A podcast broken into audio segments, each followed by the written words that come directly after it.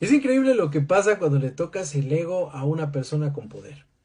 Y es más increíble que esa persona con poder, que es el presidente de la República, se dedica a estar dos semanas hablando de una casa que todos sabemos que está, que todos sabemos que existe y que desafortunadamente él se dedica a desviar la atención a los recursos que recibe un periodista de la forma más vulgar y corriente y de la forma en como él sabe manejarse, un camorrero de cuarta.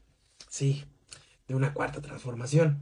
Y desafortunadamente, el presidente de la República no se dio cuenta que con esa actitud, lo único que hizo fue darle luz verde a todos los presidentes municipales, a los gobernadores, a los regidores, a utilizar los recursos de cualquier persona para poder amedrentarlos, para poder presionarlos, incluso para poder extorsionarlos en su momento, para poder decir, aquí mando yo y no manda absolutamente nadie más.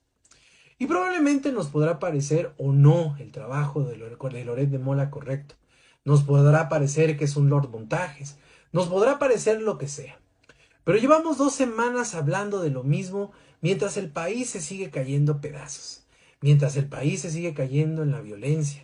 Mientras las personas de Michoacán tienen que caminar a través de sus huertas entre minas terrestres que ya aparecen en cada una de las partes de la región. Mientras tenemos el COVID encima y con todos los casos que están ahí y que siguen latentes y que siguen cobrando vidas y que siguen cobrando recursos.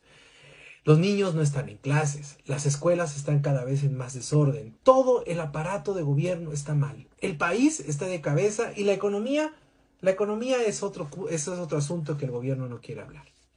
Pero el presidente prefiere mil veces hablar de España, hablar de todo lo que está sucediendo alrededor de la casa de su hijo, hablar de los recursos de Loret, hablar de todas las cosas que no tienen absolutamente ninguna importancia. Hoy, la señora Patricia Armendáriz exigió que los periodistas tenían que decir a cuánto dinero recibían y para dónde lo recibían y cómo lo recibían. Y eso es algo muy, muy preocupante. Porque ahora resulta que cualquier persona que pueda recibir un poco de dinero por ejercer el, el, trabajo periodístico tenga que reportarle al gobierno por qué lo recibe y cómo lo recibe. Sería bueno también recordarle a la señora Patricia Mendaris y también al señor presidente de la República que existen muchísimos periodistas que provienen del gobierno de la República y del gobierno de cualquier estado morenista que son pagados por los recursos públicos y que ellos sirven precisamente para golpear a todos los que no están de acuerdo con el gobierno. Es terrible lo que pasa en el país. Carlos Loret de Mola tiene razón. Estamos viviendo en una dictadura improvisada. Y eso, eso es muy lamentable.